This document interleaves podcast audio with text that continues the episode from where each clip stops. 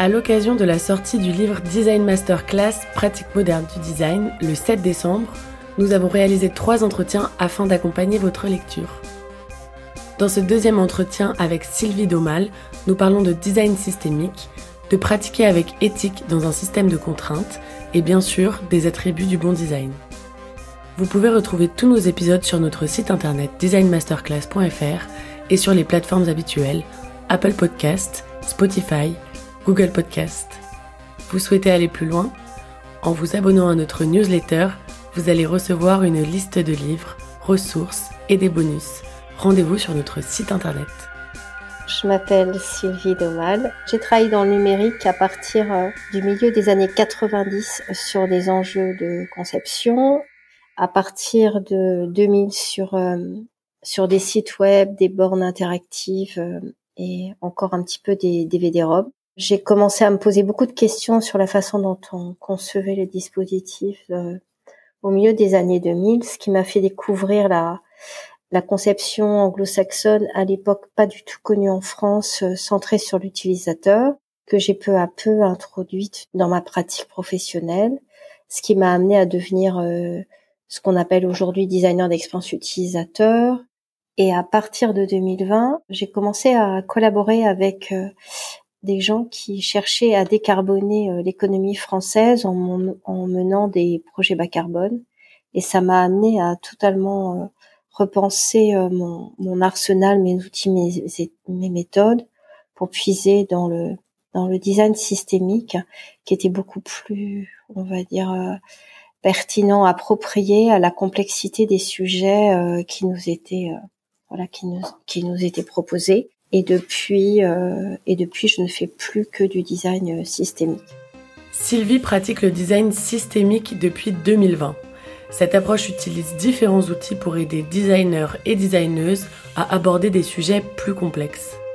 C'est une pratique de design qui a été initiée par des designers qui se sont trouvés face à des, à des problématiques, on va dire, complexes et qui, de ce fait-là, ont puisé parmi le travail des penseurs euh, systémiques parce que euh, ces penseurs-là, en fait, embrassaient nativement certaines caractéristiques de la complexité. Le design systémique est né à peu près, euh, on va dire, au tout début des, années 2010. Il ne cesse de se formaliser, euh, euh, se doter de nouveaux outils, de nouvelles méthodes.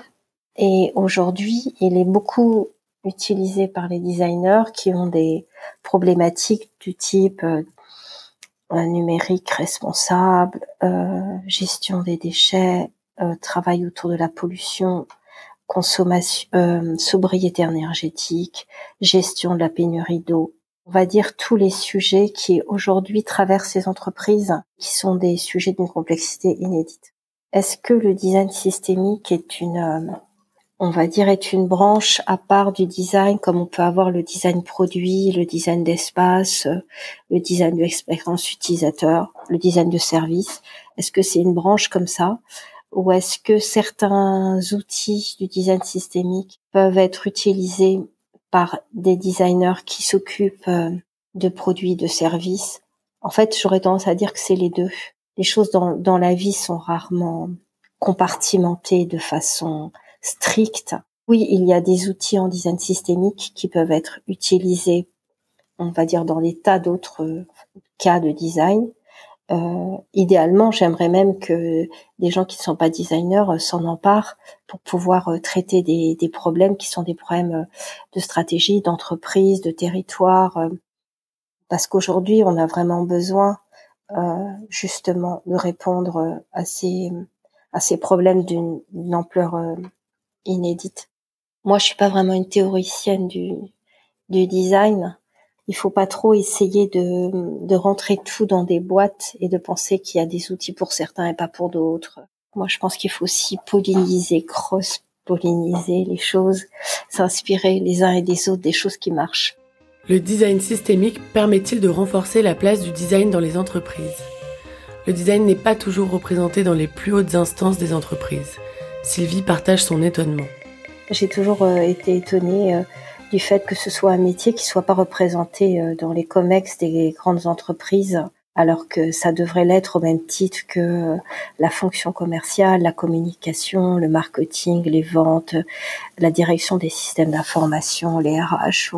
Pour moi, en fait, les designers ont certaines particularités. D'abord, ils sont tournés vers l'opérationnel et ils font. Ce sont des gens qui, qui ont des outils pour concevoir et non seulement concevoir eux-mêmes, mais aider d'autres à concevoir de façon collective en utilisant l'intelligence euh, collective. Et ce sont des, ce sont aujourd'hui les seules personnes, en tout cas dans les dernières décennies, qui ont réussi à faire travailler des disciplines ensemble autour de projets. J'ai toujours, on va dire, plaidé pour une vision haute du design et non pas euh, quelqu'un qui serait au service euh, du marketing pour faire du joli. Et je pense que c'est pas normal en fait que cette fonction-là soit voilà pas représentée euh, au plus haut de l'entreprise. D'autant que il y a des outils du design qui peuvent servir aussi la stratégie d'un comex, d'un codir, quelles que soient les, disciplines des gens qui la composent. En France, le terme design est souvent compris dans un sens industriel et visuel. De plus, la multiplicité des pratiques rend difficile la traduction d'un mot anglo-saxon qui va au-delà du simple fait de concevoir. Cela explique un certain retard de la France dans ce domaine.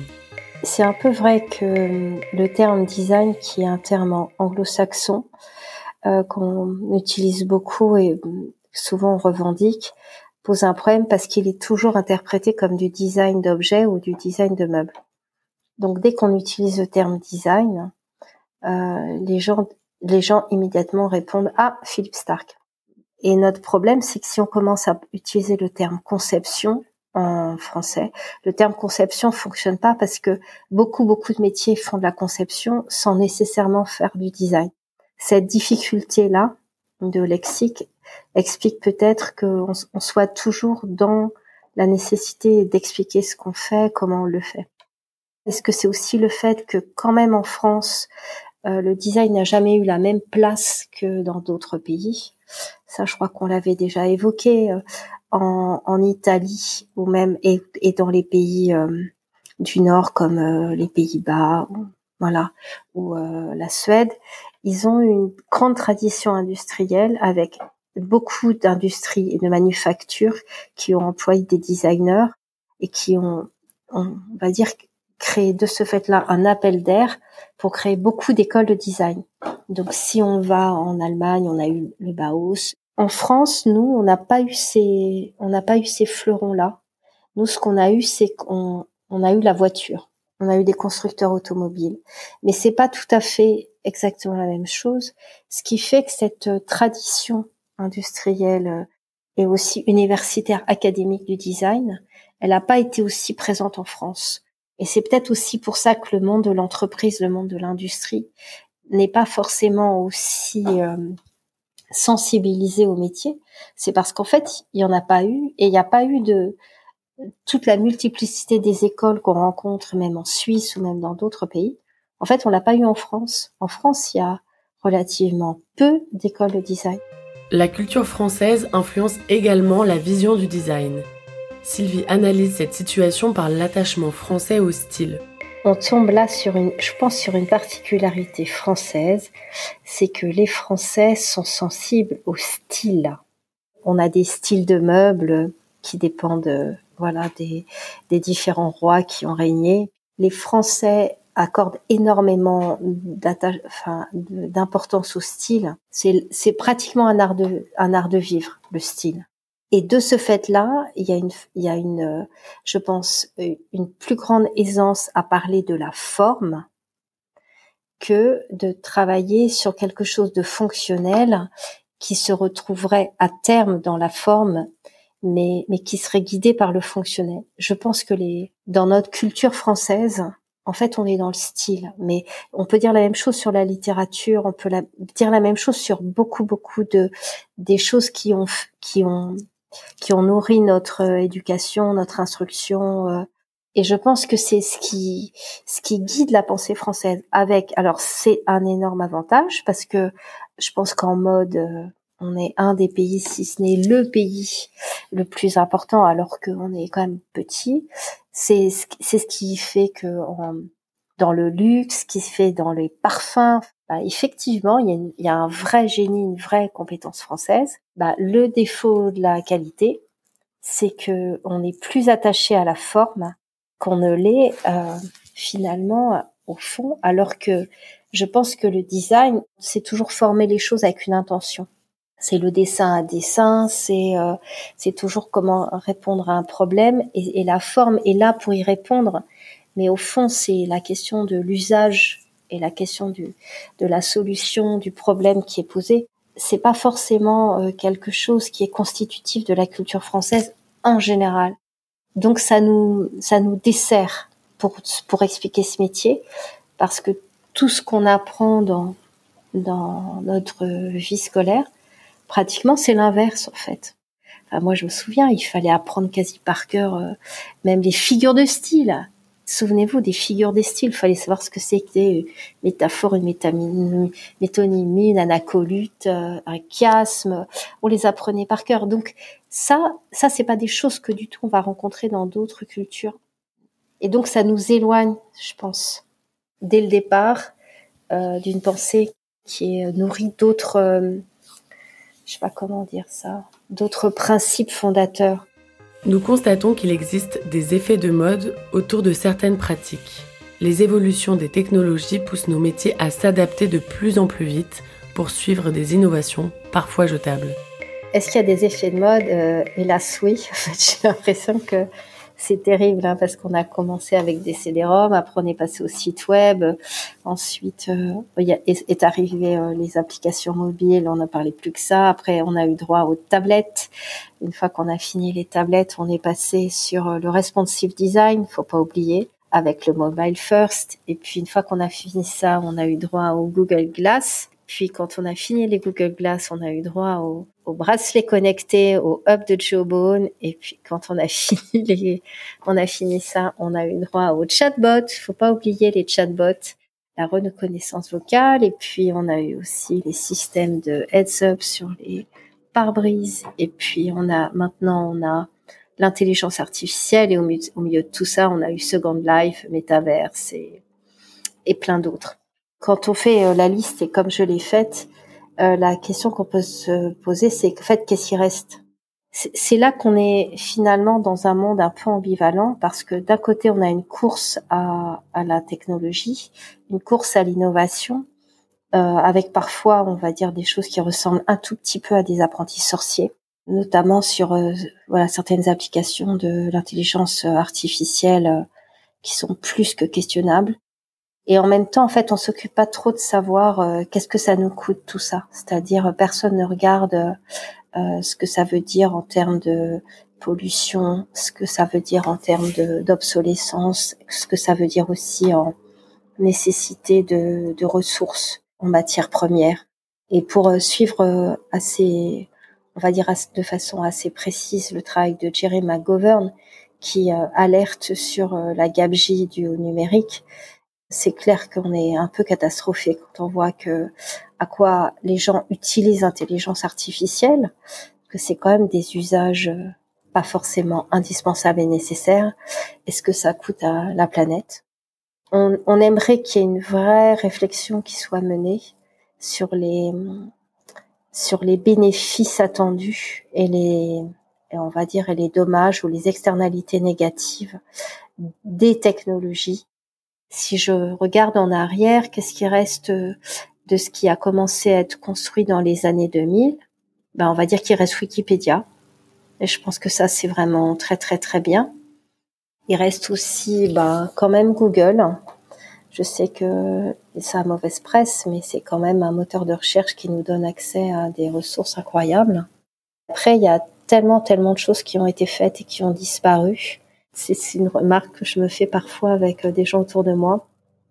On se dit, mais qu'est-ce qui reste de tous les produits, de tous les trucs que j'ai lancés dans les dix dernières années? Et en fait, c'est affolant combien, euh, combien finalement on fait du fast design comme d'autres font de la fast euh, fashion. C'est vraiment une vraie question parce qu'on devrait faire quelque chose qui, qui, qui sert l'humanité, qui est là pour rester, qui, qui se construit. Et je suis pas sûre qu'on le fasse on le fasse aussi bien qu'on devrait. Sylvie partage sa conviction. Chaque personne peut être actrice de ses choix et de sa vie professionnelle. Chaque designeuse et designer peut se saisir des sujets importants pour pratiquer avec plus d'éthique. Bon, d'abord, je pense qu'on ne peut pas être designer si on n'a pas, euh, si, on n'est pas, euh, je sais pas comment dire, extrêmement, euh, extrêmement strict et dur sur sa propre éthique. Sinon, on fait pas du design, on fait du, du marketing, on vend de la soupe.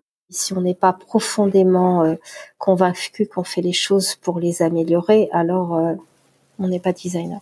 Ça, c'est mon premier point. Je vois même pas comment on peut imaginer être designer si on n'est pas nourri d'éthique et nourri d'une exigence euh, personnelle euh, haute sur ce qu'on est en train de faire.